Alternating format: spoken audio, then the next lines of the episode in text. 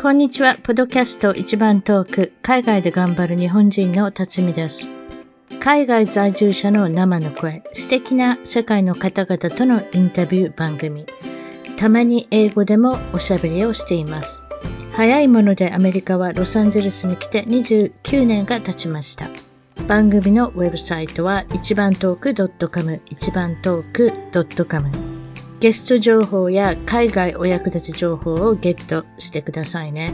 番組からのお願いです。iTunes ポドキャストのアプリから一番トークの批評、レビューから5つ星をいただけたら嬉しいです。星が増えるとランキングが上がり、もっとたくさんの方々に聞いていただけるので、ぜひ私の小さな番組を応援してください。それでは今日のゲスト、ポドキャスト、海外で頑張る、あ、ごめんなさい。ポドキャスト一番トーク、海外で頑張る日本人トークの方は、今日のゲストは、アメリカはロサンゼルスより、えーアメリカは33年になる、橋の口徹さんに来ていただきました。徹さん、こんにちは。こんにちは。えー、トールさん、2回目の出演ということで、1回目の出演をぜひ、あの、聞いていただきたいんですが、これはナンバーで言うと、179にエピソードに出ておられますので、よかったら179番も聞いていただいたらなと思います。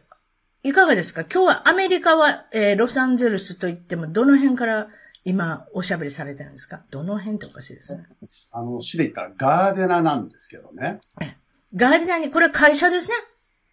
会グ社でリすーンライナーとありますけれども、胸にもグリーンライナー、そしてバックグラウンドのカバンにもグリーンライナーとありますけれどはいあも、トールさんが経営されている引っ越しの会社ということで、そうえっ、と、もちろはんい画面のところにも下に、方に、日本への引っ越し、LA 近辺、全米、世界への引っ越しということで、グリーンライナー .com の方に、あの、ご紹介、えーまあ、ご紹介というか、あの、詳細の方を、あの、知ることができるんですけれども、まあ、その話は後でするということで、はい。早速なんですが、もちろん、引っ越しを、えーっと、ロックダウンという言葉を皆さん聞いたことあると思うんですけれども、えーコロナの影響で、えーいわゆる街が閉じる、えー州が閉じる、国が閉じるな、なんだかそういうことになってましたけれども、だんだんだんだんリオープニングしてるんですけれども、皆さん、いわゆる2月の状態に戻ってる、普通の状態にだんだん戻ってきたんですけれども、なかなか支障があると、出張に行かれたサンフランシスコ先のお話をしてください。どういう支障が出ましたか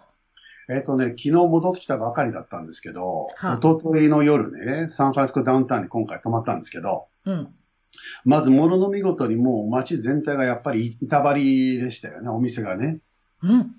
それで、ホテルで提供される朝食、うん。これも全部中止になってましたよね、出せない。トールさん、そんなん困るじゃないですか。お腹すくじゃないですか。もう水ちょだから、ちょっと初めスターバックスとかあったんで、で、また部屋戻ってからまた買いに行こうと思って、それだったら結局全部閉まってて6時以降で、何もやってなくて、いやでん。あーそう、あの、名物のケーブルカええ。ーケーブルカーも走ってないんですよね。コンクリートブロック置かれて。あ、そあんなサンフランス換算したの僕初めて見ましたね。う。あ、そうか。観光客がいないってことです。まあ、世界からの観光客ですね。どっちかって言あったらね。だったですね。うん特に、た、例えばまあ5月、6月とかっていうんだったら、まだまだ、あの、夏休みになってないところもあるだろうし。あ、そう、そんな状態ですか。もうそしてもう、観光客はほとんどいなくて、ガランとしてる、いわゆるユニオンスクエアだったり、あの辺ですよなんですね。。ちょうど、うん、ケーブルカーの終点のとこにいましたけど、うん。まあ、ものの見事に誰もいなかったですね。これどうやって食べたんですかトールさんが、ひもじい思いしてたと思うと、ちょっと悲しくなってきたんですけれど も。あのね、ちょっとかろうじて一軒だけね、バーガーキングがね、ギリギリ閉まる手前で開け、もうドア閉めるところでちょっと買わしてくれって最後のお客として買わしてもらって。え、 ない何時頃ですかそれ最後の客って。やもうね、7時ちょっと前ですよ。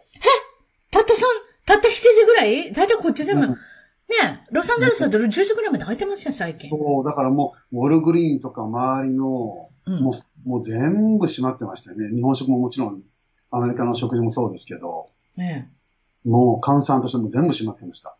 それはすごいわ。びっくりしましたね、あのサンフランシスコでね。うんうんうんうんうんうん。うんまあコロナの影響とは言ってました。あとまあ先日あと暴、暴動ですよね。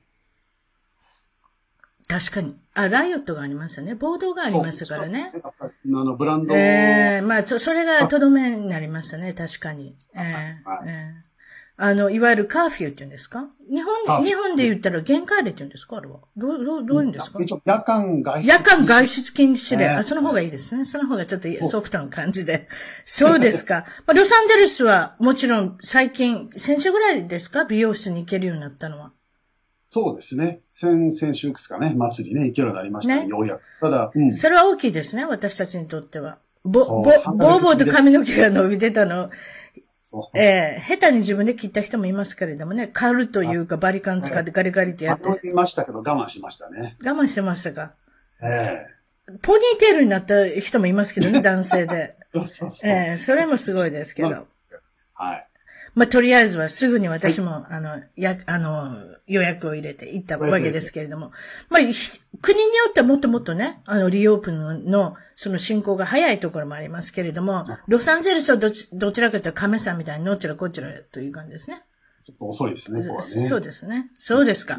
えーっと、一度出てきていただいてるんですけれども、おしゃべりはお手の物ということで、そいやいのや、日本にい行ってらっしゃったということで、いつですそう、かちょうどね、そうそう、あの、1月の末にあの、ダイヤモンドプリンセス、日本のクルーズ船で、あらこら、のそういうことがありました。もうずいぶん前、まだ、ずいぶん前皆さん2020年は半年も過ぎてないんですよ。言っちゃ悪いですけそうどな。いろんなことがありました。まそう、そうですね。そのクルーズ船がす、あの、いわゆるあれですよ。コロナで感染者が出て。そう、あの時はまだ日本だけが騒いでたんですよね、クルーズ船の中だけがね。クルーズなんか大変でしたよ。どこにも行けないからもう、いろんなとこに広がっちゃって。ええ。うんうんそうなんですよね。まあ、それでちょっと私ちょっとその時ね、日本にあの人間ドックとね、あとまあ、僕ちょっと合気道やってるんで、その道場のね、うん。ところに、あの、稽古しに日本に行ってたんですけど、えまあそこでちょっと私、怪我をしてしまいましてね、え。んはい。あ道場で稽古してる時にえね、え。ええで、ちょっとね、その話する前に、ちょっと忘れる前に、ちょっとせっかくですからね、ちょっとその怪我した時にね、お世話になった方が私3名いるんですよ。あ、言うてください。いいですかで、まず一人はね、えー養心館合気道センター北道場の松下先生。はい。それと当日見学されたエリコさん。はい。それと最後私怪我をした時に、あのー親切に病院やホテルまで連れてってくれたこの桜井さん。ええこの3名の方ね、いなかったら本当私どうなってたかわからないので、あの、本当この場を借りて本当あの、お礼申し上げてあります。ありがとうございました。 あ、そうですか。そんな大層な怪我だったんですかさ、さて、そうあの怪我の部分に行きましょ う。そう。まあちょっと足をね、ステップしたらね、パーンとこう、すごく大きな音がしたんですよ。足首から。パンってなんか叩くみたいな音ですかいや、なんかね、靴べらをこう割ったような感じ。折そり曲げう、大きな音じゃないですか。びっくりしますねそ。れでそう、で私、初め畳が沈んだから畳みんなで見て、何も凹んでないし、うん、落ちてきたと思って上見たら何も落ちてきてないし、うん。なんだろうと思って振り向かえって歩こうと思ったら足がビーンと固まって動けなくなって、ほう。それでもまあびっこして歩いてって、あ、これ多分去年やった肉離れと同じだと思って、肉離れと思ったんですね。はい。で、まあそこでこの、あの、町田先生がすぐのアイスを持ってきてくれて、ええ。で、見学に、せっかく見学しに来てくれたエリコさんという方が、あのーこれだったら外科医が今空いてるかもしれないと。はい。でも土曜日の夜7時ですからね。うん。アメリカじゃ普通空いてないですよね。土曜日の7時はダメでしょうね。まあ、緊急、あの、エマあージェンスに行くしかないですね。そう、そしたら電話してられて、いや、あの、8時まで空いてますって言うんですよ、電話で。あそう。で、で、もう一回切って、じゃあ行きますかってことを確認取ったから、もう一度エリコさんに電話していただいて、うん。じゃあ今から一人あの行きますんで、ということで、うん。で、一緒に稽古してたこの桜井さんの男性の方が、あのー私今日車持ってるんで、ということで、うん。全く自分の、自分のお家そこから道場から5分なんですけど、はい。全く逆方向の、あの下界まで車で親切に連れてってくれて、うんなんかこうやっぱりこの時の雰囲気でこう伝えにくいんですけど、ああ、なんか日本の方ってすごくこう親切だなと、こう自分はやっぱり日本人で、うん。日本語喋ってるんですけど、やっぱりこう、やっぱ外国なんですよね。わかりますよ。わかります。あ外人になりますから、一時帰国するときはいつも。わけわからない。ええで、まあ、まあ皆さんお世話になりましたけど、その下界に行って、ええうん。やっぱり結構人がいるんですよね、入り口にね。そんな時間でもね。うん。で、まあ受付を済まして、ええー、待っててくださいって、こう、受付でこう、待つわけですよえね。はい。で、まあ言われたのは、保険持ってますかとか、私持って海外から来てるんだと、じゃあ自己負担になりますけどって言われて、もう覚悟してたんだ、こんな急病をね、ええ、怪我、ええ、もう怪我を治すことがやっぱり見てもらわなきゃいけないので。はい。で、待ってたら今度、えーっと、名前がこの病院面白いですね。日本はあの、アナウンスするんですね、あの病院の中で。アナウンス橋の口さん、次は2番に行って立ってくだ、座ってくださいとか。おおはいはい。そうあの、アメリカみたいに向こう行けとか、そんなんじゃないんですよ。おおおちゃんと優しくアナウンスで、あれなんですね、準備できるように言ってくれるんですね。ろそう、2番の廊下座って、ようんまたそこでまた呼ばれて、ガラガラガラってこう入ると、うん。お医者さんが一人、男性の方座ってるんですよ。うん。それでびっくりしたのが、その、助手の女性が3人いるんですよね。まあ、なんと贅沢な。そう、何事かなと思ったら、アメリカ先生が見たら終わりでしょ、普通。そんなもんですね。うんでも女性が一人いるかいないかぐらうん。い。で、何するのかなと思ったら、いや、もう、あの、圧縮されました。どうですって言われて、じゃあ、こっち寝てください。じゃあちょっとズボンめくって、めくってももうちょっとよく見れないんで、うん。うつ伏せになってくださいと。うん。で僕足だから濡れないんで、その、助手の女性たちうん。がズボン脱がしてくれるんですけど、あ、あ、あ危うくパンツまで脱げそうになって。ちょっとドキドキしません ?3 人の女性いやが。、あいや、じゃあ、危うくパンツまで脱がされそうになったんで、ええそこはやっぱり、女性の人が上からバスタオルかけてとえか、えややこしいですねなんか。いやでもドキドいやでキもしたら。ええやっぱそういうことって、アメリカないですよね。うん脱げちゃった、脱げちゃったで別にいいじゃないみたいな。 ええええ態度がパッとこうすぐできる。だから、ええなんかこう、怪我をして痛いんだけど、なんか一つ一つやる動作がすごく僕、感動してましたよね、やられながらね。あ、そう。ビデオそ撮うビデオ撮りたかったでしょいや、そういうことないですかまあ、そうそう。で、まあ、これ、パッパって足見たら、これ肉離れだから、じゃあ5日後来てって言われて、いや、僕、海外から来てるんで5日後来れませんって言ったら、じゃあ、痛め止め出しとくから、それでちょっとテーピング固定してお風呂今日入んないでって言われて、じゃあ分かりましたってこう、言われて最後帰る時までこう、みんなこう、中で見送ってくれるんですよね。 あ、肉離れってそこでもう判断されたわけ先生にえ。えまあ5日から、まあ肉離れで3週間治りますからって図まで見せてもらってね。ほー、別に、なんていうんですか、キャットスキャンじゃなかった、MRI じゃなかった、なんかそういう、そういうなんか輪切り状態みたいなのにいかなかったんで全然ね、すだか。から、あ、もうこれ肉離れって言われてほー、ほいでそうあのそう、また受付の方戻って座ってえるえと、、え名前呼ばれたので、え、えで、あの、お薬、あの、言われてるんで、この痛み止めえ、うん、もらったんですけど、この痛み止めともう一つ薬がありますと。うん、で、この薬はあの、胃薬ですとか、なんで胃薬が必要なのかなって聞いたんですええ、よ。ええ。そしたら、痛み止めを飲んだら胃がやられるんで、胃薬も、まあ、なんとご丁寧な。もうね、アメリカじゃちょっとありえない、うあんなこん。と。アメリカじゃありえないですね。アメリカじゃありえあなあ、い。痛み止め飲んだら痛、み胃ぐく胃薬というか胃が悪くなるんですかそれぐらい、まあ、強力なのかもしれませだんからね。、胃がそう、だから悪く、ちょっと、あの、良くならないことも考えて、うんその中和する薬までつけてくる。なんと親切な。もう、まあ、日本らしいな、もう、どうにかびっくりしてるの、足は痛いんですけど、いろんなことびっくりしてて、でさらにびっくりしたのが、じゃあ、あのお会計ですけど、全額負担になりますんでって言そわうれてですね。保険がないか。もら。アメリカではなんかもう、あれですよ、もうそれドキドキしますよ。そう、法金なので、いくらやひょっとしたら家で。でも売らなきゃいけないんじゃないかと思ってしそうま本当に、いや、本当何万、何十万う。いや、本当に。ですよ。これ冗談じゃないですよ。そう車ぐらいは売らなきゃいけないかも。まあ、家は売らなくてもいいかもだけそうど。ドルだから、やっぱ、日本の方に言うと、やっぱり、何百万円から、そしたら、一千万いくかもしれない。ちょっとわかんないですよね、緊急でね。まあね、そこ、その辺はね、いろいろありますけど、あまりビビらしたらみんなビビ、あの、びっくりしますのそで。そしたらね、言われた金額全部で、消費税を込めて5040円でしたね。たったそんなわけ。たったそれだけ。私50何万とかって言うのかと思って、5を聞いて10が来るかと思って50万って用意用意してたんですけど、たったそんだけ。5000あそ円う。なんか消消費税の10%入って、あ、そう。それで申し、でも申し訳なさそうに言ってくれるんでしょちゃんと5040円ですいませこん。れよろしいですかとか、いや、もちろん、つって、もう即に払ってね。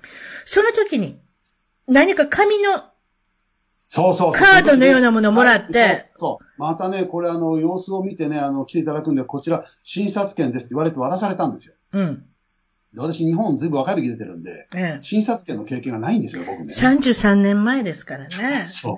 ええ、もうほとんど病気もせずに、怪我もせずに、あの、いた頃ですもんね。えで、プラスチックにこう、ちゃんとこう、プリントしてあって、綺麗に、はい私の名前入りが誕生日入ってるんですよ。はい病院のあれがここ入っえ、て。はい。で、これ、私、診察券ってこれ、メンバーシップかなんかですかって、僕、素直に、普通に聞いちゃったんですよね。わかんないから。漫才じゃないんだから。えー、違そうう違うメンバーシップ。ポえンポンとして、ーうん。この日本語喋るこの人一体何をちんぷんかんぷんこと言って、これは次来るとき使ってくださいって言うから、あ、そういうもんなんですか、ということで、もう記念に持ってきましたからね、診察券。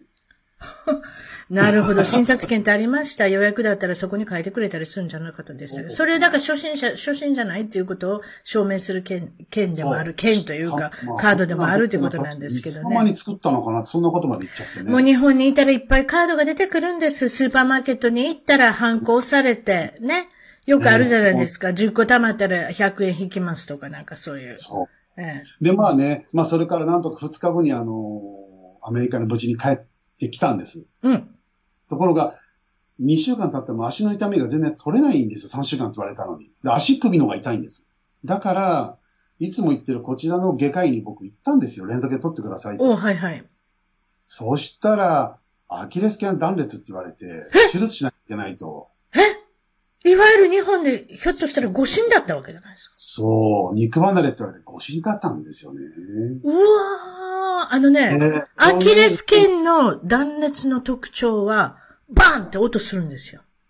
そう隣のもち人、ろん隣の人が聞けるぐらいの音するんですそ。う、みんな聞いてました。びっくりそうでししょた。あそれはいわゆる、うわー、でも外科医の人それ言ってもわからなかったのかないやー。そう、だから、うん、全然わ、それでまあ私、まあ、もうやらなきゃいけないので、しかし、日本で手厚く扱っていただいたのは嬉しいですけれども、誤診だったっていうのはちょっと残念ですけれども、もしそう、とも、ころがね、そう、うん僕からしたら、あの、あの時ね、みんながこう、誤診なんかしてとんでもないって周りの人は言ってくれたんですよ。僕、当事者の僕は、すごく実は感謝して、今でも感謝してるんです。その、誤診をしてくれたことに。なぜかと言ったら、なんでしょあの、病院に行った時にアキレス腱断裂って診断されたら即入院だったんですよ。うあ、確かに。そうですでね合。格手術。はいそれも合格日本っていうのは長いですから、手術して。はいあの入院が手術心得から始まって、準備して、手術して、日本の、まあ、リハビリしていきながら10日間ぐらいかかるんですよ。そうなったら僕、アメリカ戻ってこれなかったので、だかうん。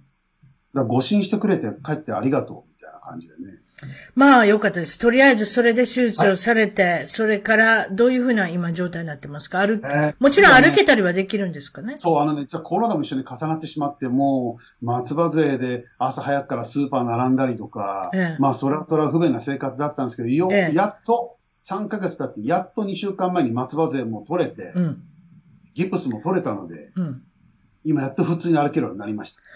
これは、このアキレス腱をね、断裂しないでおこうと思ったら私なんかやったことないんですけれども、でもやっぱり皆さんから聞くから、周りに一人二人絶対いるじゃないですか、アキレス腱断裂っていうのそうは。びっくりしました。みんな多いですね、これ。これ、予防できないんですか聞いたらできない。なる人はなるし、ならない人はならない。そうでしょえうーん特に運動してる人はなるみたい。バスケ、剣道、陸上、テニス。いわゆるそういうことですよね。そう。あの、きゅいわゆる足首の、その辺をよく使うスポーツをする方、あ、バスケットボールもよく多いですね。でも、ななんんかでもねないところでなる人もいるしね。そう、あのね、バスから飛び降りただけでなる人もいるんですそうなの。そうなの。よね。うん。いつもの階段と違うところにうん降りたらそうなったとか。そういうのよく聞きますね。そうですだか。からそう、聞いたらやっぱ年齢も関係ないみたい。若い人もなるあ、ちょっとそれ言おうと思ったんですよ。 え私みたいな中年のおばちゃんは、やっぱり気をつけた方が、もう気をつけるとかって言ってるもんじゃないんですよ。これなった時になった時、しゃあ、しゃあないです。そうなんです、本当に。うんと。じゃ、ちゃんと歩けるようになったまでは、え、1ヶ月ぐらいかかったんですかいや、さ3ヶ月。あ、3ヶ月すいません。3ヶ月も。ええあ、そっか。あーこちらでなんかあれですね、あの、4つの、あの、くるくるってあの、この玉がついたようなんで、あ走ってるあ人りま今すあり、ますなんて言うんですか、あれの、もそう、あれもね、ローラーみたいな、あの、ローラーみたたいなやつ。か、ウウォーカー、ウォーカー。ォーカーって言うんですかあの、ウォーカカーート、カートにあの、ね、あの、くるくるの、あの、玉がついたみたいなやつ。あの、ウォーカーで、あれも買ったんですかいや、あれはね、元からちょっと持ったんですけど、ほとんど使わなかったです。持ってたんですかそう。あれ使わずに。ま、使だわずに、って松江杖、松葉杖って難しそうじゃないですか。まさか慣れるまで結構た、あれ、意外にね、やり始めると、これ、聞いてる方わかると思うんですけど、脇がすごく始め痛いんですよ。痛いですよ。だって自分の、自分の体重がかかるんですから。そうなんです。これがね、数週間してくると慣れてきて、手首に力が入ると、脇にほとんど、こう、体重が乗っからなくなってくると、楽になってくるんですね。あ、そう。あ、そういう結構も上ん。手くなりますよ、やっぱりね。3ヶ月してると。アメリカの人、ウォーカーの人の方が多いですね。あの、くるくる多の、いであすねの、玉がついてるやつね。そうですか。で、アメリアメリカの、例えばアメリカと日本とのこの医療の、えっ、と、まあ、比較をしたらですね、断然に日本の方が保険を使わなくても、はい。お手頃な5040円。で、私の友達で一人、はいえーっと、いる人で、斜はい斜視って言うんですか目の、あの、あちょっと目はのい玉が、眼球がですね、いわゆるちょっとずれてる方って言うんですかね、斜視っていうのは。はいだから昔だ、昔だ、大昔だったら郷ひろみさん、滝川由美さん、みんなああいうふうな、ちょっとどこに向いてるかわからないっていう目の方がいらっしゃるんですけれども、それで、日本でその手術が安いって聞いたんですね。誰か、有名な、あの人が、あの、ごめんなさい、伊藤なんとかさんって言うんですよ。ごめんなさいね、皆さん。私すごい半分しかものを覚えてなくて、日本の芸能界のこと分かってませんけれども、帽子かぶった、あの、なんかお笑いの、あの、よく言うタレントさんの伊藤なんとかさんっていう人が、その写真の、あの、手術をされて、たった3万円で。 3万円2回のし、まあ、1回で済む方もいますけれども、その、あの、ずれた具合によって2回手術しなきゃいけない人がいるので、私その人が、その人に言ったんですよ。その人どうしてかってアメリカにずっといてて、日本に帰った人だから、日本に帰ったらぜひその写真の手術されたらいかがですかって言ったんですよ。3万円でできるんですよって言って。だって、それは女性だったので、やっぱりちょっと、あの、写真は、やっぱずーっと気にかかってたんですよね。生まれて。その日からそう。で、その方も3万円で直したんですよ。すごいでしょすごい、3万円はちょっとありえない。あ、その方3万円じゃなかった。3万円より以下だったんです。なんでかって母子家庭の方で離婚されてる方だったんで、はいりしえシングルマザーの方はもっと安くなって、ちょっとその辺はいくら安くなったかっていうのをしちょっと聞かなかったですけれども、安くなったって言ってましたから、皆さんも、うわぁ日本に一時帰った時に、はい。ぜひ何かそういうふうに思い切ってされて、人間ドックもされたんですよね。そう、これそれが初めて。それ言ってください。それでもやっぱり4万6千円って言ったら、人からしたらそれ高いって言われたんですけど、やっぱりびっくりした。至れり尽くせりでもう待たされとは全くなくて、全部こういろんな彼の人が、こちらです、こちらです、横、後ろを振り向きながらガイドしてくれて、女性3人ですかまた4人ぐらいついたんですか女もう性ね、が。僕7人ぐらい。うわー恥ずかしいですね、今回は。7人で。すごいええはいびっくり。それでまあ、最後終わって、これで終わりで、最後あの、お弁当召し上がりますかって言われたんで、あの、これはあの、もうあの、お金いただきませんのでとか、ええで、絶食してますでしょアメリカから着いたその日からずっと翌日テストだったんで。あ、そうね。うん。お腹空いたんで、じゃあぜひって言ったら、まあびっくりした。解析弁当でしたからね。そんなまでつくんです か解析弁当ただでつきました。日本ででし、日本で出産したらフランス料理が出てくるっていうのも聞いたことありますあけいれや、でども。もそう、そうかもしんない。すごい。人間ドックでもあれ、そういうことなんですね。いろいろ競争があるのかもしれませんしね。その辺わからない。例えば人間ドックってね、私やったことないんですけど、日本で。何がわかるんですかあの、まず血液と、この尿から、まあ全部、あのー今のその、いい内臓がほとんどですよね。やっぱ検査するのね。あなるほどね。ええ。で、それプラス私の場合、その、アレルギーのチェックだとか、肝がんだとか、いろんなこう、オプションをつけたんですよ。アレルギーアレルギーまでわかるんですか例えば、あなたはピーナッツのアレルギーがあるかもしれませんけど、わかるのあねはい、 30種、全部で60種ぐらいのアレルギー検査をししましたよ。それって血液でできるんですか血液でできます。はい。あ、そう。それで何のアレルギーだったんですか何もなかったですね。すごいですね。何もない人って珍しいかもしれたまだせ単んにね。、こっちらの花粉アレルギーだったというね。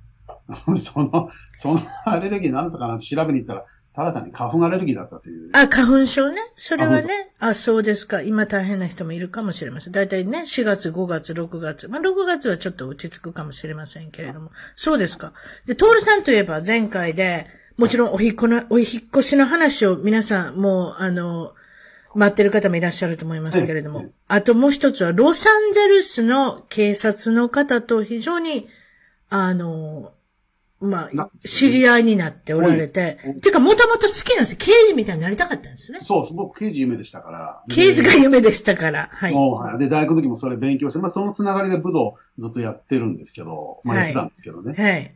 で、まあ、どうせだそっのたらハリウッドの映画に出てくるロロサンゼルス警察、いわゆるまあ、あまあ、ロサンゼルス警察と言いませんけれども、ロサンゼルス界隈の警察の方と知り合ったら、なんとか、そういった世界が見えるんじゃないかと思って、ええ結構警察の人ってうんって言ってくれるんですね。パトカー乗せてもらえるんですかそう、あのね、私だからその大学行った時に、あの、同じ道場に行ってる人が、まあ現役の警察官なんですよ。はい。で、そういうこと話したら、いや、あの、サインすれば入れるよっていうこと言われて、あ、そう。まあ、ただ、あの、初めにやっぱね、6枚ぐらいサインしたと思うんですよ。もう結構30年以上前ですけど。こっちはいっぱいサインしますから、何かあっても知りませんそ。う。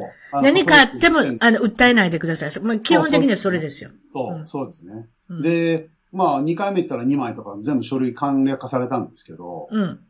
うん。あのーやっぱりね、彼がすごく面白かったのが、金曜日の夜6時から土曜の朝の2時まで、この8時間、このシフトが一番エキサイティングとか、この時間に来た方がいい。何時から何時もう一回言うて。金曜日の夜の6時うん。から、まあ、8時間後の土曜日の朝の2時まで。大体そうやね。みんな飲みに行くからね。そう、飲みに行って一番パーティーがあったり、この、そうそうそうそう事件が起きたりこのだから面白い、警察が、それが一番エキサイティングだから、その時間に登録来た方がいいって言われて。あそうか。大体そうぐらい。2時にやっぱバーは閉まりますからね。そういうタイプそうなんですね。で、まあ、それで一緒にこう、パトロール乗ってると、この空港行く大きい道でもね、スピード違反がいると、もう絶対に動かない渋滞の中でも、あの、サイレンを鳴らすとね、ちょっと通る鳴らしていいよと僕鳴らさせてもらったら、バーっとこう、なんつうかね、樹海みたいな、こう、車が右と左に全部避けて、真ん中道、開くんですよね。車の中にいててもうるさいです、あれって。いや、そんな僕なんかあんまりうるさい、閉じてるんで、外に対してうるさいですよ、あの音はね、サイレンあ。れ、アメリカの音と日本の音と違いますね。違いますね。ね。うん、違う。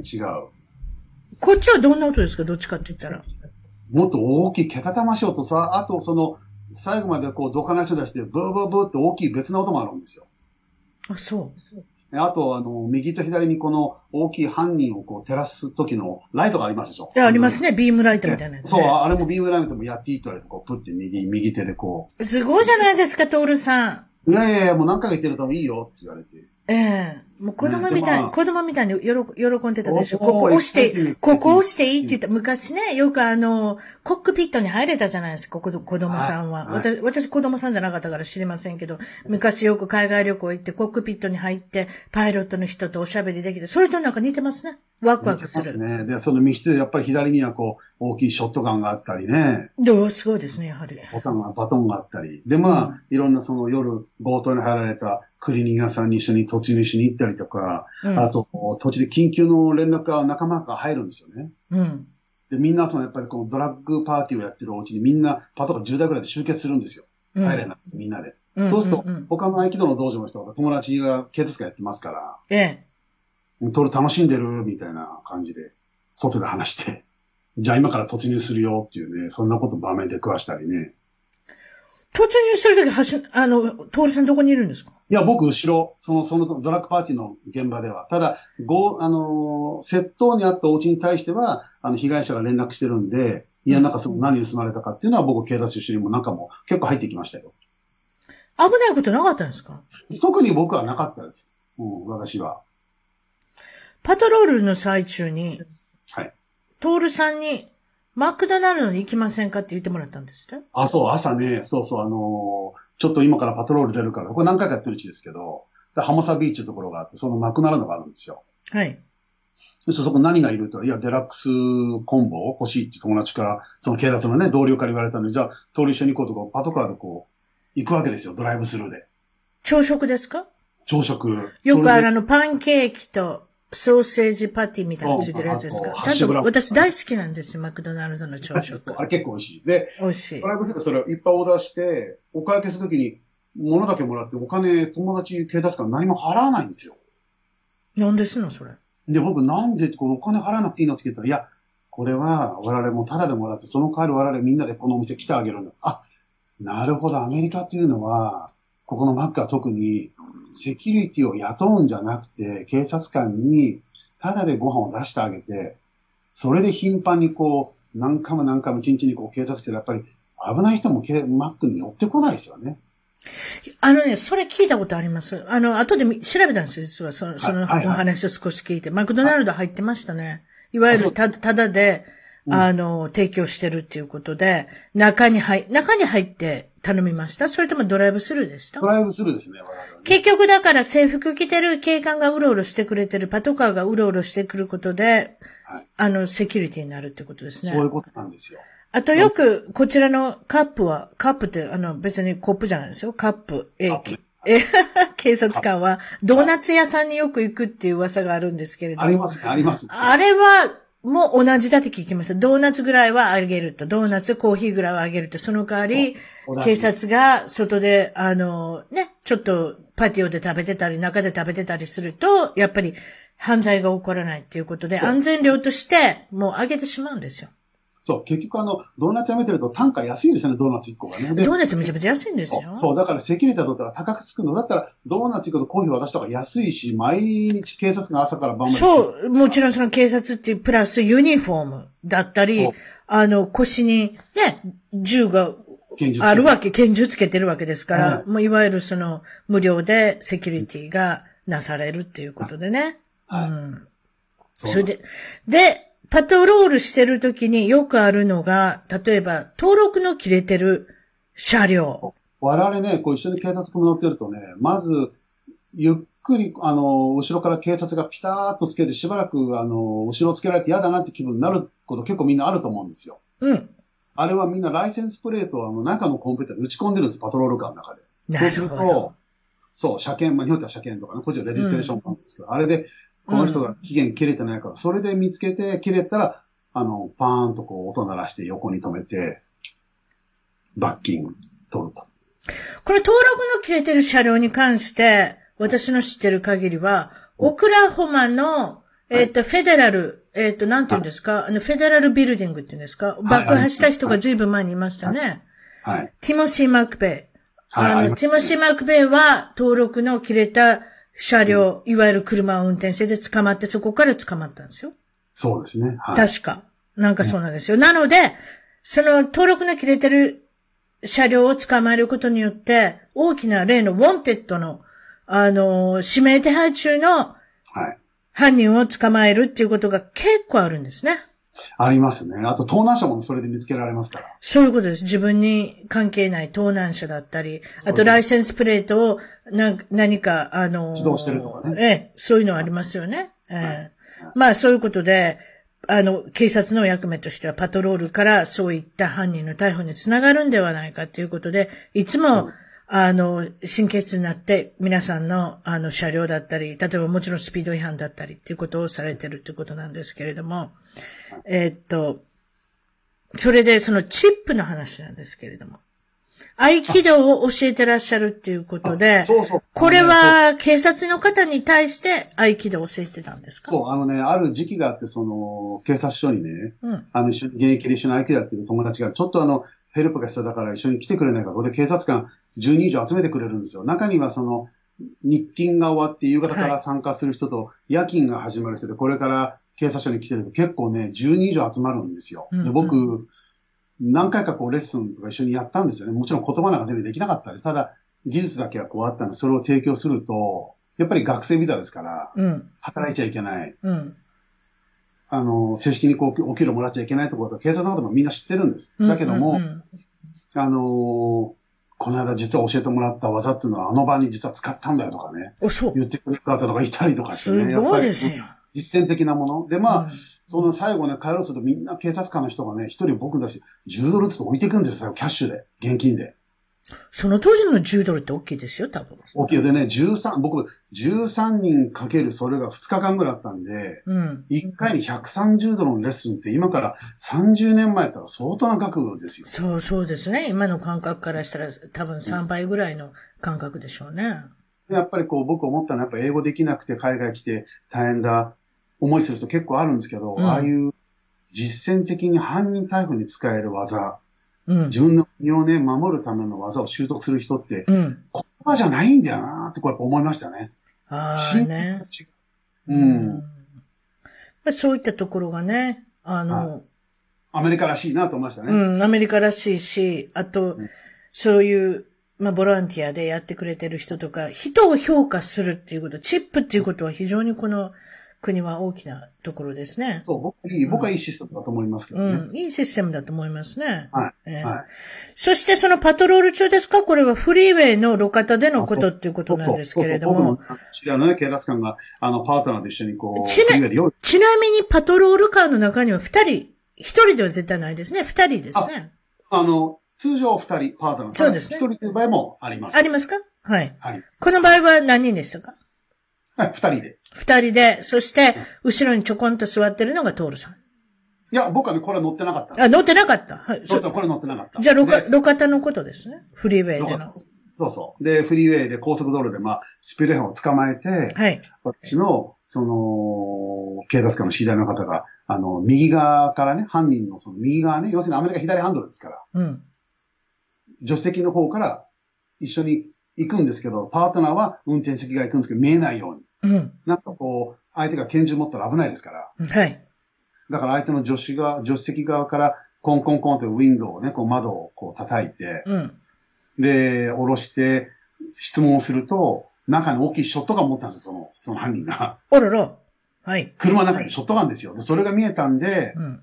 反対側にいるパートナーに、あの、ちょっと警察でこう暗号があるんですよ。数字で言うんですよ。そうなんです例えよ。うんそう、あの、メッセージレシーブとか OK とか104って言いませんこっちでも。104、104っいて。や、私、 10わかんない。うんわかんないけど、あ、そう。殺、結構殺人は187って聞いた。違う。そう、それでね、例えば、1014って言ったらアニマルバイトとか動物に噛まれたとか、ほーあ、あその、う。警察の行動が署によって違うんですけど、例えば、D150 言ったらメンタリーディスオーダー、要するに気違いですよね。うん、ほーそういうふうに言うんだ。あそう。で、まあ、この彼も、この犯人ショットガン持って危ないから、彼は、あの、武器を持ってるってことを反対側のパートナーに番号、だってその、持ってるって伝えちゃったら犯人何するかわからないんで、うん。暗号、番、番号は10、15、10とかなんか言ったと思うんですよ。うん。それでその犯人、あのー側にいるパートナーは、いそのドアをガーッと開けて犯人をバーンと下に出したんですよね。ほう、はいはい。拳銃捕まれたら困るんで。うん。彼氏は警察にあの敵対心燃やしてますからう。ん。で、私のその知り合いは一緒にそのパートナー側に左側にこう行っうて、ん。逮捕を手伝おうと思ったら拳銃がコロコロンって転がってきたんで、うん。その後ろの同僚のパートナーの拳銃かと思って、これ落ちたよって言ったら、いや、俺の拳銃こう右にあるよと。えじゃあこの拳銃誰のだったら、その犯人が太ももの下に拳銃実は持ってたんですよ、もう一丁。なんや、そら。だからうんその私のその知り合いが、あの、暗号でね、拳銃持ってるこいつは危険だからってことで言わないで、普通に尋問してたら、ショットガンを抑えることができたとしても、もう一個の拳銃で多分撃たれたと思いますよね。おーそうか、お恐れ、危ないですね。警察の方のお仕事っていうのは。そうこれそ多は分、多分、いわゆるあれですが、ギャングっていうやつですかその人そうは。ですね。まあ、ちょっとその方、あの、大人の方だったんで、まあ、ただ単に護身用に持ったとはちょっと思えないですけどやっぱ何か悪いことやっぱあるんですよね。うんだと思いますけど、いわゆるピピストルっていうのだったらわかりますけど、そこにショットガンが入ってたりっていう風にそうなると、これはいわゆる半プロみたいな人じゃないかなって思っちゃうんですけれども。例えばね、日本だったらよくね、私は太陽に吠えろとかそう いう、何でしたっけはい。はいあの、け刑事門とかそういうふうなことしか想像できないんですけど、よく日本って拳銃を使うときは足を狙ったりして撃ったりとかするじゃないですか。はいでもアメリカの場合はいきなりもう心臓、心の像のところにボーンって撃つじゃないですか。そう。これはね、実はね、あの、もう決まってましたよね。日本のその映画とかドラマだと、手を打ったり足を打ったりするでしょ。うんで、これって二つ理由があって、まああの、アメリカでやらないのは、まず一つは当たりにくい。非常に動いてるから。確かに。で、ダメージが少ない。というのが、足を打って手を打っても、もう一つの手で、相手が打ってくる可能性が非常に強いわけです。確かに。確かに。だから、犯人をこう見たときに、胸に手を絶対入れるなってみんな我々結構言うんですけど、うん入れると、拳銃を出す動作に見れる、見えるわけで、これで誤信されて、うん撃たれちゃうんです。うん、で、まあ、警察官も自分の身を守らなきゃいけないので、うん。そういう仕草を見れた段階で、相手の心臓を2発必ず撃つんです。2発。二発ですか。これは決められてるんです。あの、一発、映画みたいに一発だけ撃って当たるっていう可能性、やっぱりない場合もある。必ず確実に殺す。それはハリウッドだけですね。はい。そう。だから、シュート切るというかね、殺すために撃つんですよ。もうそれも警察決められてるんです。やられる前にやるってことですね。そう多分。自分の命が危ない。だから、あの、ライフトレットリングっていうこのね、自分の命が危ないと思った時には、撃っていうことになるになってるんですよね。結構犯人にやられて、警察で、はいい。わゆる天国に行ってしまう人っていうのも結構いるんですかいますね。で、あのーまあ、必ずこう警察の人と話してると、うん。できるだけやっぱり使わないようには彼らもしてる。別にやたらめったら人を殺してるわけじゃないので、うん。ただやっぱり、やられて死んでしまったから元も子もね、やっぱこっちも正当防衛でやっぱ撃つということでね。それはやっぱり向こうに拳銃があるかもしれない、ガンがあるかもしれないと思うから撃つわけでしょ、結局。そう、そういうことです。はい。そういうことです。はい。何にも持ってなさそうな人だったら、まあ、いわゆる、そういうことですよね。ポケットに手が行くとかなんかあるんだと思うんですけれども。あります。動作がありますね動くなって言って動いたりとか、なんかそういうふうなことでしょうね。うんだ。からまあ日本みたいにその、い威嚇射撃であの空に撃ったりとか、あんなことはまず絶対しないですね。うん。あとこっちだとやっぱドラッグの関係とかいろいろ出てきますしね。そうですね。ちょっとドラッグでね、やってるとこう、例えば技をかけて逮捕しても、手が折れてもまだもう一つ手でああの攻撃してきますからう、ん。ねち。ょっと日本で考えられないですよね、日本では考えられないですね。すべて犯罪はドラッグと繋がってると思っていただいてもいいぐらいに、ドラッグの使用率っていうのは高いっていうことで、もちろんそのカリフォルニア自体は、例えば、普通の、あの、犯罪歴のない人でも、け拳銃を買おうとも、ピストル、いわゆる護身用に買おうと思って1ヶ月以上かかりますけれども、これまたテキサスに行ったり、アリゾナに行ったり、フロリはいフロリダに行ったら、スッと書いたりするんですよ。もうだからこの辺がわからない。もうだからし、州によって違はう。あとは、その、護身といえば、もう警察も死にたくないですから、はい。よく覚えてらっしゃると思いますけど、ノースハリウッドで銀行強盗があって、ビデ、ビデオ回してましたね。あれ中継したんじゃないでしたっけ上からの飛行ヘヘリコプターではい。はいはいそれでもう AK-47 みたいな、なんかすごい、いわゆる、あの、マシンガンを持っマシンてガン、銀行強盗を働いた悪い奴がいるんですけれども、それはでもジャムして、結局、詰まっちゃって、自分自分で、あの、自分で死暴発したんですね暴発して死んじゃうんですよ、確かね。でも、あの時に学んだのは、警察も、相手側の犯人の悪い奴が、それこそそのようなマシンガンのような恐ろしいもん持ってたら、対抗できるような拳銃持ってなかったんです、その時。そうですね。なので、あれはもう撃っちゃいけないということになりましたけれども、だからその辺も、相手の、この、えーまあ、いわゆる武器にマッチさせながら、そうですね。向かわい。なきゃいけない。それで奥さんだったり、家族だったりいる方が、ひょっとしたら犯人にやられるかもしれないっていうことが毎日、あれ、あれですもんね。気遣いながら、お仕事をしなきゃいけないと。今ももちろん先ほどおっしゃったボード、ボードの内容もそういったことになってくるんですけれども、あの、はいまあ今、警察の株が非常に落ちてますけれども、そういった意味ではアメリカでは。でも、そういったことを考えると、まあ、あの、毎日ご苦労されて、あの、ね、うんわ我々の街を守ってる方もたくさんたくさんいらっしゃるということで。そういうことですね。はい。ロックダウンで面白かったっておっしゃるのは、エッセンシャル。日常そう私たちがチャルそう。常時いるもの、必要なものは開けなきゃいけないということで、例えばレストランだったら、先ほどおおっしゃってましたけれども、レストラン普通は本来は開いてる。なんでかテイクアウト、テイクアウェイ、なんでもいいですか、お持ち帰りのために開いてたりとか。はい。はい。ね、セブンイレブンも開いてるし、なんかそういったことなんですけれども、中で面白かったのは大麻ショップ。そう。いわゆるマリファナマリファナ。のショップ。これはもちろんカリフォルニア特有のものです。なんでかって言ったら、え確かコロラド州、カリフォルニア州、オレゴン州、そういったところは、あの、医学用じゃなくても大麻は打って良くなったんです。いわゆる、そういうことですそようでねす。ね。そうですね。楽しむための大麻。ひょっとしたら日本からのそういうツアーがありますかちょっとわかりませんですけれ当どたりもで。すけどね。日本か、日本でそういうのがやりたいと憧れてる人は、えー別に推薦はしませんけれども、カリフォルニアだったり、コロラドだったり、えーオレゴンだったりっていうところは、もっといろんな州調べてください。私それぐらいしか分かってませんけれども、まあ、普通に使って良くなった。もちろんそれを使って運転はしちゃいけないですけれども。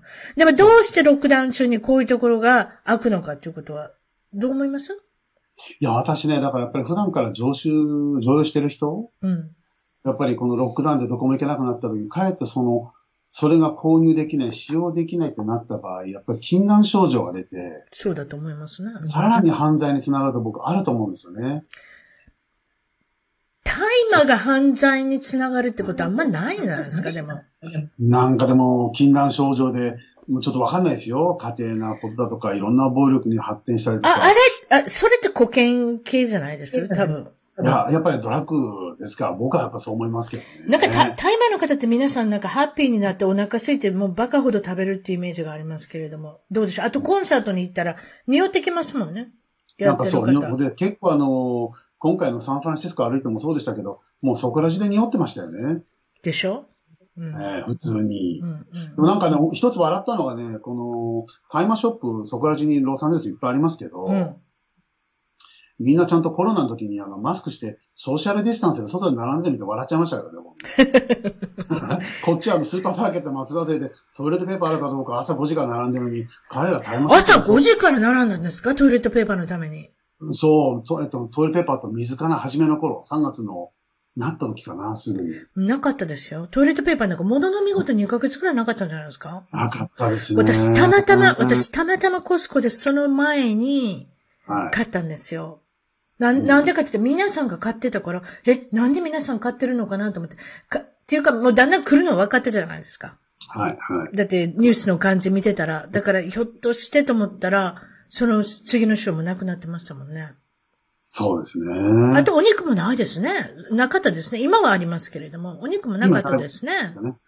はいもうチキン、鶏肉なんて本当に2ヶ月ぐらい見てなかったっていうね。そんなことそうですね覚えてますけれども。うんうんあと、そのコロナのロックダウンで、あの、失業された方、残念ですけれども、たくさんいらっしゃるんですけれども、その失業をされた中で、失業リッチになった方がいらっしゃるんですって私の周り、かなり多いですね。失業リッチ、すごい言葉。失業率が新しいことですが、あの、要するにあの、コロナの影響で仕事なくしたからということで、あの、日本でいう、なんでしょうね、あの、なん、なんでしたっけ、失業保険。そうですね。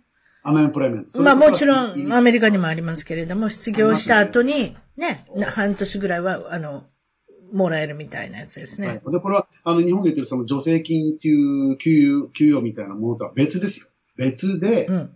それがあるわけで、もともとある、その自分が納めた税金に対しての所得に対しての、まあ何パーセントかのお金をもらえるのと、うん。あとエクストラで1週間になんか600ドル、日本だったら6万円ですかうん。がもらえるシステムになってたんですよ。で、これが7月31日まで有効で、うん。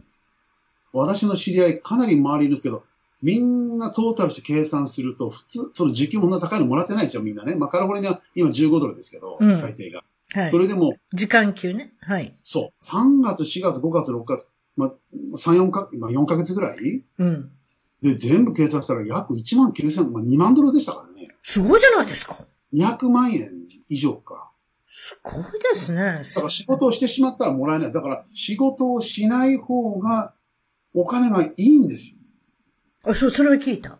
はい。それと、もう一つちょっと僕ね、さっきのその暴動がこの間ありましたよね。あの、プロテストはい。デモ隊が出ますよね。はい。クレーズリスト、要するにあの、フリーのね、こうなんか参加しませんか集いがあるでしえょ。ええええ僕オクラホモかどっか、あネブラスカか。え。うん。二つあったんですけど、一回出たら1時間25ドル払いますよって堂々と持ってました、広告が。プロテストですかそあそ、それ聞いたことあります。う。はい。日払いで。うん。 友達呼んだら50ドル。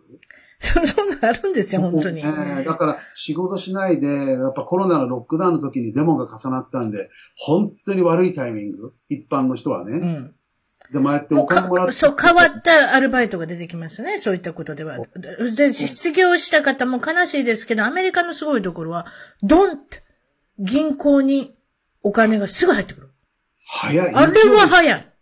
日曜日申請して月曜日にお金入ってますそうでしょそうでしょ、ね。早い。もうすごいですよ、最近もう。だから、だからよくほら、失業保険の数がね、その、うん毎月アメリカ増えてますよ。それは確かに仕事なくした人もいるんですけど、半分は、今まで申請してなかった人が、その、もらってる人の話を聞いて、うんあ、じゃあ俺も俺もって申請して増えてるのはかなりあると思いますよね。いや私美容室行った時に、実はうん私ともう一人の人しかいなかったんですよ。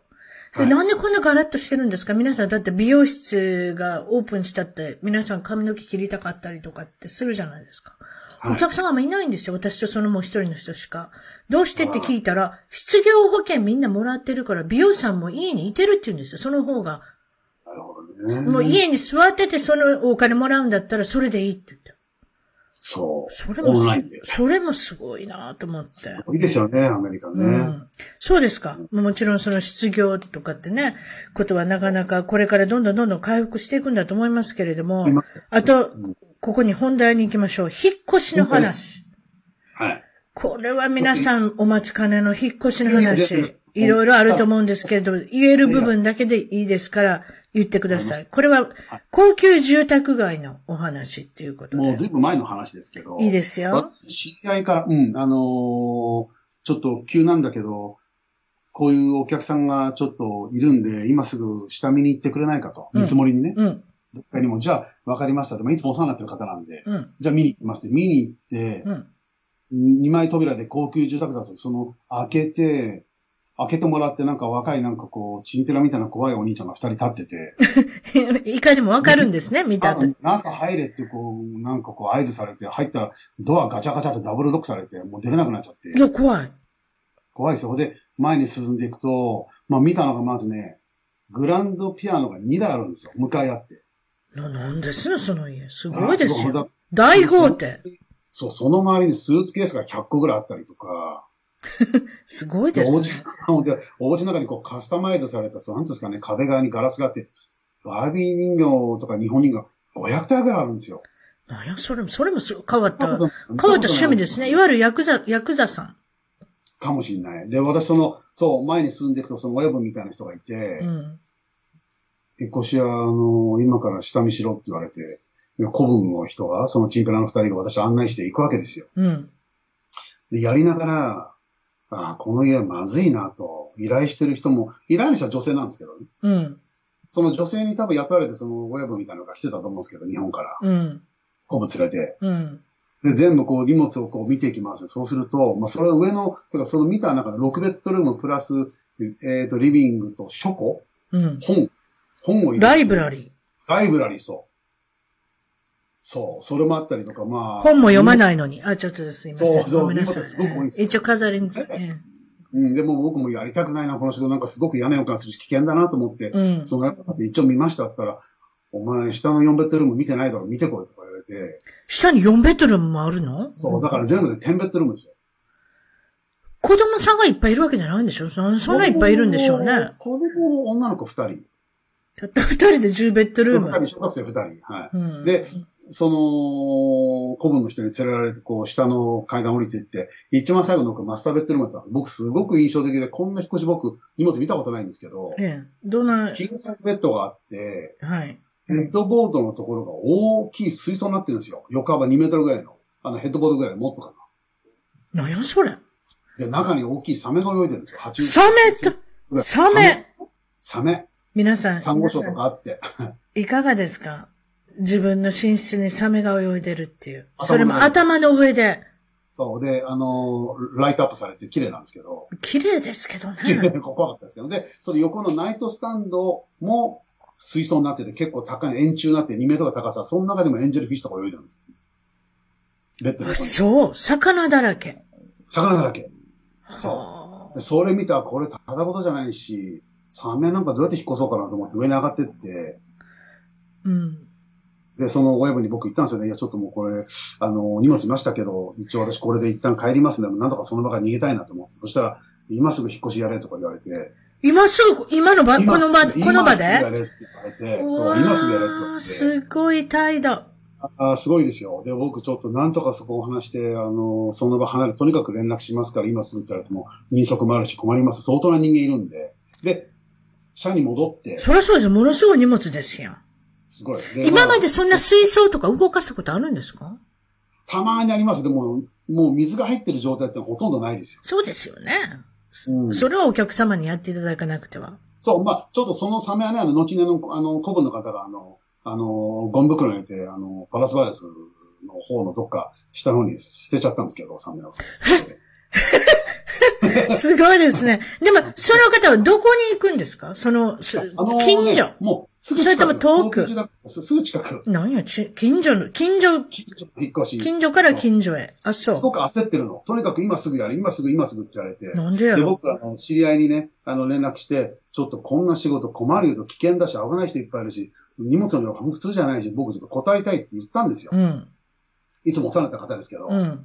そしたら、いや、徹さん、あなた断ったらこっちの命が危ないからやってくれって言わうれわてガチャッとなってー命が危な い引っ越し。。なんでそんな人紹介してくるのかなと思って。うわでもなんとか、その翌週、それ木曜、あの、木曜だったんですけど、翌週のに月か水の3日間で、ーうん。 1日12人ですよ。ものすごいですね。ものすごいで、それが月曜、火曜日は梱包だけ。その書庫やるだけでも1日、3人で1日借りましたからね。グラ、グランドピアノに、だってグランドピアノどうやって動かすのあんな人を運べるんですか重たそうじゃないであすか。運びますよ。あの、運べるんですかちょっとやり方があってまず、うん。あの、一つの足を外して、今度はグランドピアノの、まっすぐのああ、はず、やっぱ外せ、そのままできませんよね。うんそう、下に倒して足を外すんですけど、まあ、そんなことあって、とにかく、その作業をしていると、うん古文がもう、1時間おきの私にとかやってくるんですよ。あらら。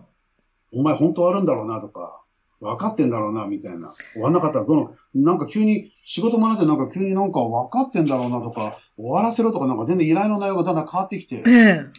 それでもやんなきゃいけないんで、うん。なんとか3日目の日に、トラック3台で、うんだから2杯分だから多分6杯は運んでるはずなんですよ、トラックで。 6杯、ものすごいですね。ものすごい量。うん。僕はあの、どんどんどんどん新しいお家に人をどんどん派遣して、だんだんだんだん荷物がなくなるにつれて、どんどん、あのね、ヘルパーとかはうん新しいお家ので送るの、僕はあの古い方のお家に残ってたんですけど、うん。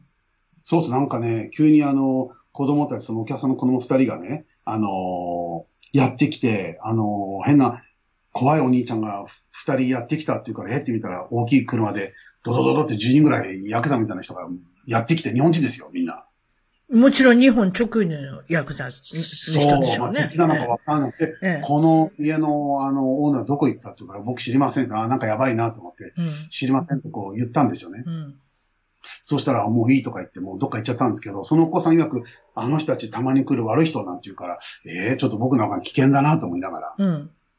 で、まあ、全部荷物を最後トラックで荷物出して、その依頼主と、うん。その一緒にいたその親分の人うが、ん。最後私のとこにやってきて、うん。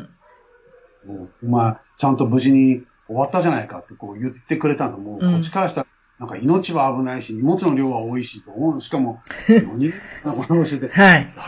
いや、もうとにかく緊張でしたよ。で、それ言われて、最後に、あのー何か俺でしてやれることないかと、こう結構、結構優しくなってくれたんです、その親分がね。おうおうおうはいはいはいはい。うんそしたら、ななんか困ったことないから、いや、僕は特にありませんと。かかりたくないし、そもそもそんなえそうそう、そうですね。もちろん行ったところで別にこれからお付き合いしたくないですもんね。したくない。そしたらね、いやなんだったらこいつらの命をあげてやってもいいなって、そのコブのこと出すんだよ、僕に。いや、もういらない、いらないって言って。すごい、すごいですね、その。いや、それで、じゃあちょっとあのー引っ越しの費用をこれ請求で、やっぱすごい人数かかってやってますから、資材も使って。高いわけですよ。そりゃそうでしょ。でもね、この親分さんすごかったの一切握らなかったですね。あ、その辺はそうですね。すごい。もう高額なのに握らない。それと、その小切手を切ってもらった次に、今度は、お前名前なんて言うんだって言うから、私、フルネーム私の名前言ったんいですよや、すごいドキドキしますね、それって。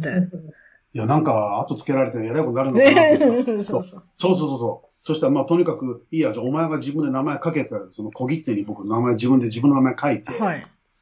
で、その人が500ドルって金額書いて、5万円、まあ、まあ、6万5千円ぐらい。うん。これお前にやるわ、つって。よくやってくれた。お、チップ。チップ、すごいですね。 500ドル。うん。最後、その、親分さん言ったのすごい、お前やればできんじゃないかって言われましたね、僕最後ね、終わった後に。まあそうですけど、ものすごい緊張してた。疲れたでしょ、3日後。いや、大変でした。うん。その、もちろんか体力的な問題じゃないですよね。その精神的に、そういう人と関わりたくないっていう気持ちだけれども、そうやって女性を使って、あの、ね、電話で問い合わせきて、あそうの、です注文してくるし、うまいことしてますね。そうですか。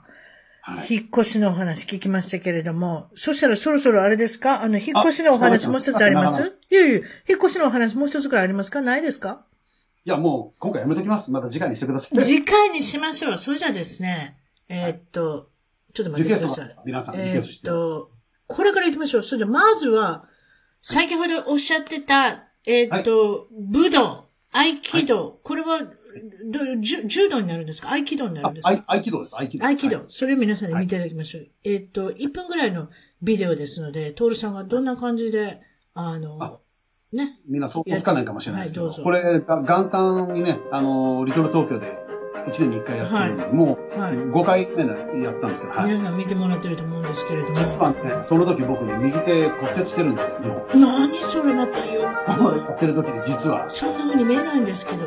見えないし。右手手あ、右手なんか、う動かしました。右手も左手も。すごいですね。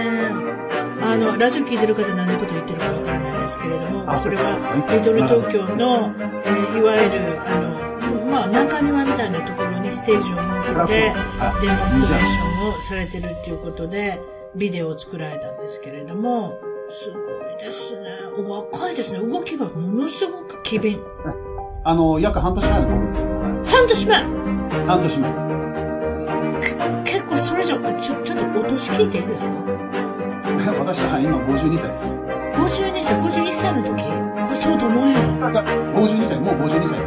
あ、あ、そうか、51歳か。本当に51歳。わかりました。そんな感じで今見ていただいたんですけど、もうなんとか、あ、後でもちろん、あの、一番トーク .com、一番トーク .com のゲスト情報の方に、えっ、と、このビデオを載せれたらなと思ってますけれども、あと、あ、そうであすともうりが一つは、えっ、と、先ほど言ったお引っ越しはい。えっ、と、日本へのお引っ越し。もちろんアメリカから帰られる方。そして、えっ、と、ロサンゼルスの近辺でのお引っ越しだったり。えっ、と、アメリカの他のところに引っ越しされる方。あとは、、はいろいろいらっしゃいますよね。駐在員の方でも今度はイギリスに引っ越しするんだとか、オーストラリアに行くんだとかっていう方もいろいろいるいるんだと思うんですけれども、ちょっとその、あの、会社のモットーといいますか、どういうふうなことをされてるのか、そんな感じでちょっとおしゃべりしてください。私ちょっと、そしたらグリーンライナー .com の方に行きましてですね、これをおみあお見せ、お見せすることにしますので、ちょっととう。あ、そう。見て、はい、ありがとうございます。ちょっと言ってください、その辺。はい。あのね、基本的にはあの、サンデルスのこのガーデナーというところでオフィスを倉庫を持ってやってるんですけど、うんまあ大きく分けて市内間の引っ越し、はい。それとアメリカ国内の長距離の引っ越し、はい。それと日本を含む国際の引っ越しですね。これ船便航空便がありますよね。はい。ともう一つは事務所と倉庫の移転はい。もやってるんですね。なるほど。はい。あとまあプロジェクトがあったりとか、いろんなね、展示の荷物、展示会の荷物とかね。はい。やってますね。 20年になるんですよね。 20年、そう、8月で丸21年になりますね。はい。で、これずっとずっと言って、これ日本語の、えっと、サイトの方を、あの、そう日本語的今に両見方ありせまてす。おりますけれども、この日本語のサイトのところには、えーっと、その一番下のところなんですけれども、今20周年を記念して、はい。あのーあれですかフォトチフャレンォジ。トチャレンジ。フォトチャレンフォトチャレンジ。ここにありました。はいはいはい。フォトチャレンジっていうことなんですけれども、あの、写真のコンテスト。そうですね。はい。で、グリーンライナーのこちらにあるイメージがありますので、これを印刷していただいて、この2つあるんですけれども、この2つを印刷していただいて、一緒ににっこりと写真を撮っていただいて、えーはいどちらにお送りしたらいいんですか ?E メール、E メールで大丈夫ですかいいですし、Facebook とかインスタだったらハッシュタグで、あ、なるほグリーンど。ハッシュタグと。チャレンジってやると乗っかりますんで、わかりますんで。はい。そうですね。それじゃあ SNS、ソーシャルメディアの方から、あの、応募していただいてもいいですし、応募方法としては、フェイここに書いてあるのは Facebook、Instagram、で、ぐ、えっと、ハッシュタグのグリーンライナー、フォトチャレフォンジトですチャレンかジ。はい。ということで。そういうことですね。こちらの方そうの、えっ、と、そしたら、グリーンライナー .com の方の、えっ、と、ご紹介も、一番トーク .com、一番トーク .com のゲスト情報の方に、あの、載せておきますので、そんな感じで、皆さん、あの、ぜひ、フォトチャレンジ。何が当たるんですか皆さん、それも聞かなきゃいけませあでん。今年のそう12月31まで一応まあ募集をかけて、はい1月には一応まあ、あの、発表しようと思うんですけど、はいまあそれね、あのーまあ、良かったっていうことになれば、はい。あの、ギブアウェイのものが結構我々持ってるの、この、今映りますかね映ってますよはい。あ、映ってます。はい、こグれリジャーオープーンンラインの、これ何ですかジャーオープナあー。あの、よくほら。ジャーオープナーいいです瓶ね。がそれ結構いるんです意外によ。硬いです意から外。に買わないでしょ。でも、こういうのあると便利。えージャーオープナー。私も握力、あこれ握力って言うんですか握力っていうのかそなうそれがだんだんだんだんこれ弱くなってきました。いります。はいはい。あともう一つこれよく女性に人気なこのミラーね。ミラあ、小さなミラーね。カバンの中に、ちょっ小と、あの、バッグの中に入れておける。お化粧直しに。あと、こっちに映ってるこのね、あの、エコバッグね。ええ。エコバッグが当たったり、いろいろ、チャーリー、スヌーピーのチャーリーが、そそれは、そうチャーリーそれは当たらないですね。それは、え、チャーリーは、私のチャーリーなんだわね。私のはいチャーリーなのであげれます。わかりました。その感じで20周年おめでとうございます。これからも、えっと、引っ越しのご用命はということで、グリーンライナー .com、グリーンライナー .com から、もうすでにもう見積もりができるように、ウェブサイトの方を、あの、アレンジ、デザインされてるみたいですので、ぜひ、あの、あの、ひ引っ越しの方があれば、ということで、えー、トールさんの方にお尋ねください。今日はどうもありがとうございました。こちらこそ、ありがとうございました。はい、失礼します。一番トークのツイッターでぜひフォローして絡んできてください。また一番トークの Facebook で気に入ったらぜひいいねをお願いします。番組の聞き方は iTunes もしくは内蔵のポッドキャストアプリより一番トークを検索。Android のスマートフォンからはサウンドクラウド Google プレイミュージックのアプリより一番トークを検索チャンネル登録をして新着をいち早くゲット私の小さな番組をぜひ応援してください